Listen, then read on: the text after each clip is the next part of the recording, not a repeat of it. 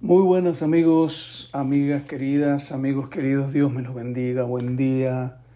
Bueno, qué bueno, qué bueno es compartir con ustedes la lectura de la palabra todos los días. Hoy ya jueves, ¿no?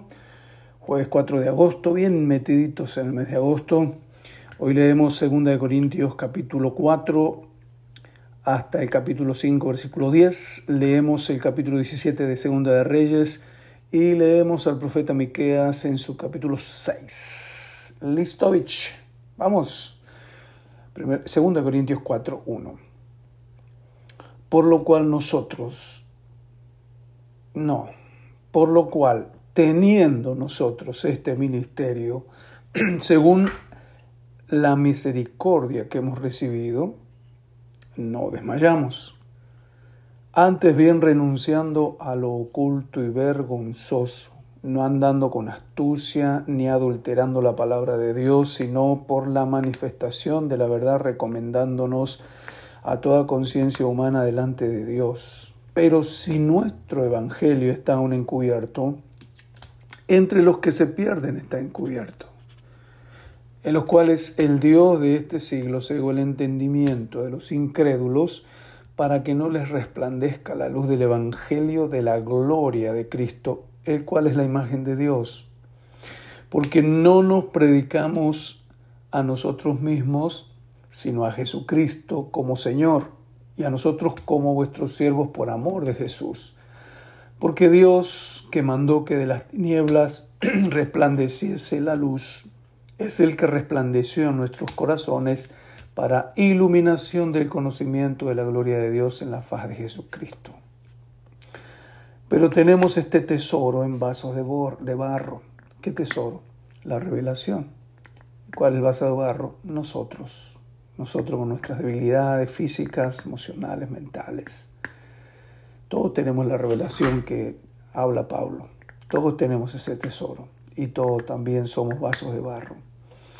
Tenemos este tesoro en vaso de barro para que la excelencia de poder sea de Dios y no de nosotros, que estamos atribulados en todo, mas no angustiados, en apuros, mas no desesperados, perseguidos, mas no desamparados, derribados, pero no destruidos, llevando en el cuerpo siempre, por todas partes, la muerte de Jesús, para que también la vida de Jesús se manifieste en nuestros cuerpos. Porque nosotros que vivimos siempre estamos entregados a muerte por causa de Jesús, para que también la vida de Jesús se manifieste en nuestra carne mortal, de manera que la muerte actúa en nosotros y en vosotros la vida. Pero teniendo el mismo espíritu de fe conforme a lo que está escrito, creí, creí por lo cual hablé, nosotros también creemos, por lo cual también hablamos, sabiendo que el que resucitó al Señor Jesús, a nosotros también nos resucitará con Jesús y nos presentará juntamente con vosotros. Porque todas estas cosas padecemos por amor a vosotros, para que abundando la gracia por medio de muchos, la acción de gracia sobreabunde para la gloria de Dios. Por tanto, no desmayamos. Antes, aunque este nuestro hombre exterior se va desgastando, el interior, no obstante, se renueva de día en día, porque esta leve tribulación momentánea produce en nosotros un cada vez más excelente y eterno peso de gloria no mirando nosotros las cosas que se ven, sino las que no se ven. Pues las cosas que se ven son temporales, pero las que no se ven son eternas. Porque sabemos que si nuestra morada terrestre, este tabernáculo se deshiciere, es nuestro cuerpo, si muriéramos pues, tenemos de Dios un edificio, una casa no hecha de manos eterna en los cielos, la vida eterna. Y por esto también gememos, deseando ser revestidos de aquella nuestra habitación celestial, pues así seremos hallados vestidos y no desnudos. Porque asimismo los que estamos en este tabernáculo gemimos con angustia, porque no quisiéramos ser desnudados, sino revestidos para que lo mortal sea absorbido por la vida. Mas el que nos hizo para esto mismo es Dios, quien nos ha dado las arras del Espíritu. Así que vivimos confiados siempre y sabiendo que entre tanto que estamos en el cuerpo, estamos ausentes del Señor, porque por fe andamos y no por vista. Pero confiamos y más quisiéramos estar ausentes del cuerpo y presentes al Señor. Por tanto, procuramos también, o ausentes o presentes, serle agradables.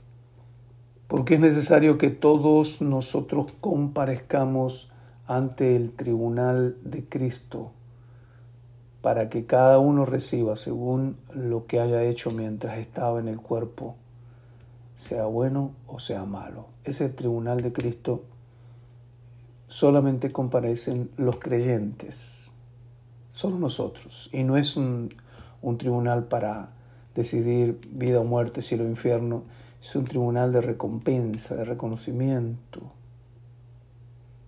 tribunal de Cristo. Vamos al Antiguo Testamento y hoy leemos Segunda de Reyes capítulo 17 que nos narra la lamentable y triste caída del reino del norte, la caída de, de Samaria. En el año duodécimo de Acaz, rey de Judá, comenzó a reinar Oseas, hijo de Ela, en Samaria sobre Israel, y reinó nueve años. E hizo lo malo ante los ojos de Jehová, cuando no. Aunque no como los reyes de Israel que habían sido antes que él. Contra este subió Salmanasar, rey de los asirios, y Oseas fue hecho su siervo y le pagaba tributo. Mas el rey de Asiria descubrió que Oseas conspiraba porque había enviado embajadores a So, rey de Egipto, y no pagaba tributo al rey de Asiria como lo hacía cada año, por lo que el rey de Asiria le detuvo y le aprisionó en la casa de la cárcel. Y el rey de Asiria invadió todo el país y sitió Samaria y estuvo sobre ella tres años. En el año nueve de Oseas, el rey de Asiria tomó Samaria y llevó a Israel cautivo a Asiria y lo puso en Alá, en Nabor, junto al río Gozán y en las ciudades de los Medos. Porque los hijos de Israel pecaron contra Jehová su Dios, que los sacó de tierra de Egipto de mano debajo la mano de Faraón, rey de Egipto, y temieron a dioses ajenos, y anduvieron en los estatutos de las naciones que Jehová había lanzado de delante de los hijos de Israel, y en los estatutos que hicieron los reyes de Israel. Y los hijos de Israel hicieron secretamente cosas no rectas contra Jehová, su Dios, edificándose lugares altos en todas sus ciudades, desde las torres de las, de las atalayas hasta las ciudades fortificadas, y levantaron estatuas e imágenes de acera en todo collado alto y debajo de todo árbol frondoso, y quemaron allí incienso en todos los lugares altos a la manera de las naciones que Jehová había traspuesto de delante de ellos, e hicieron cosas muy malas para provocar a ira a Jehová. Y servían a los ídolos, de los cuales Jehová les había dicho, vosotros no habéis de hacer esto. Jehová amonestó entonces a Israel y a Judá por medio de todos los profetas y de todos los videntes, diciendo, volveos de vuestros malos caminos y guardad mis mandamientos y mis ordenanzas conforme a todas las leyes que yo prescribí a vuestros padres y que os he enviado por medio de mis siervos los profetas. Mas ellos no obedecieron. Antes endurecieron su cerviz como la cerviz de sus padres, los cuales no creyeron en Jehová su Dios y desecharon sus estatutos y el pacto que él había hecho con sus padres y los testimonios que él había prescrito a ellos y siguieron la vanidad y se hicieron vanos y fueron en pos de las naciones que estaban alrededor de ellos, de los cuales Jehová les había mandado que no hiciesen a la manera de ellas. Dejaron todos los mandamientos de Jehová su Dios y se hicieron imágenes fundidas de dos becerros y también imágenes de acera y adoraron a todo el ejército de los cielos y sirvieron a Baal, combo completo, ¿no? Y más, hicieron pasar a sus hijos y sus hijas por fuego y se dieron a adivinaciones y agüeros y se entregaron a hacer lo malo ante los ojos de Jehová provocándole a ira. Jehová, por tanto, se airó en gran manera contra Israel y los quitó de delante de su rostro, y no quedó sino solo la tribu de Judá. Mas ni aun Judá guardó los mandamientos de Jehová su Dios, sino que anduvieron los estatutos de Israel, los cuales habían hecho, los cuales habían ellos hecho. De hecho, Jehová toda la descendencia de Israel y los afligió, los entregó en manos de los saqueadores hasta echarlos de su presencia, porque separó a Israel de la casa de David y ellos hicieron rey de a Jeroboam, hijo de Nabat, y Jeroboam apartó a Israel de en pos de Jehová y los hizo cometer gran pecado. Y los hijos de Israel anduvieron en todos los pecados de Jeroboam que él hizo sin apartarse de ellos, hasta que Jehová quitó a Israel de delante de su rostro, como él lo había dicho por medio de todos los profetas, sus siervos, e Israel fue llevado cautivo de su tierra a Asiria hasta hoy. Y trajo el rey de Asiria gente de Babilonia, de Cuta, de Aba, de Amat y de Sefarbaim, y los puso en las ciudades de Samaria, en lugar de los hijos de Israel, y poseyeron a Samaria y habitaron en sus ciudades. Y aconteció al principio, cuando comenzaron a habitar allí, que no temiendo ellos a Jehová, envió Jehová contra ellos leones que los mataban. Dijeron pues el rey de al rey de Asiria, la gente que tú trasladaste y pusiste en la ciudad de Samaria no conocen la ley del Dios de aquella tierra y él ha echado leones en medio de ellos y aquí que los leones los matan, porque no conocen la ley del Dios de la tierra. Y el rey de Asiria mandó diciendo, llevad allí a algunos de los sacerdotes que trajiste de allá y a vaya y habite allí y les enseñe la ley del Dios del país. y vino uno de los sacerdotes que habían llevado cautivos de Samaria y habitó en Betel y les enseñó cómo habían de temer a Jehová pero cada nación hizo sus dioses y los pusieron en los templos de los lugares altos que habían hecho los de Samaria, cada nación en su ciudad donde habitaba. Los de, los de Babilonia hicieron a Sukkot Benot, los de Kuta hicieron a Nergal y los de Amad hicieron a Sima. Los Abeos hicieron a Niblas y a Tartak y los de Sefarbaim quemaban sus hijos en fuego para adorar a Adramelech y a Anamelech, dioses de Sefarbaim. Temían a Jehová e hicieron del bajo pueblo sacerdotes de los lugares altos que sacrificaban para ellos en los templos de los lugares altos. Temían a Jehová y honraban a sus dioses, según la costumbre de las naciones donde habían sido trasladados. Hasta hoy hacen como antes, ni temen a Jehová, ni guardan sus estatutos, ni sus ordenanzas, ni hacen según la ley y los mandamientos que prescribió Jehová a los hijos de Jacob, al cual puso el nombre de Israel con lo cual Jehová había hecho pacto y les mandó diciendo, no temeréis a otros dioses, ni los adoraréis, ni los serviréis, ni les haréis sacrificios. Mas Jehová que os sacó de tierra de Egipto con grande poder y brazo extendido, a este temeréis y a este adoraréis y a este haréis sacrificio. Los estatutos y derechos y ley y mandamientos que os dio por escrito, cuidaréis siempre de ponerlos por obra y no temeréis de dioses ajenos. No olvidaréis el pacto que hice con vosotros ni temeréis a dioses ajenos, mas temed a Jehová vuestro Dios, y Él los librará de mano de todos vuestros enemigos. Pero ellos no escucharon. Antes hicieron según su costumbre antigua. Así temieron a Jehová aquellas gentes, y al mismo tiempo sirvieron a sus ídolos, y también sus hijos y sus nietos, según como hicieron sus padres, así hacen hasta hoy. Bueno amigos, llegamos al final de la lectura y nos queda todavía el profeta Miqueas. Miqueas capítulo 6. Oíd ahora lo que dice Jehová. Levántate, contiende contra los montes y oigan los collados tu voz. Oíd montes y fuertes cimientos de la tierra el pleito de Jehová, porque Jehová tiene pleito con su pueblo y altercará con Israel.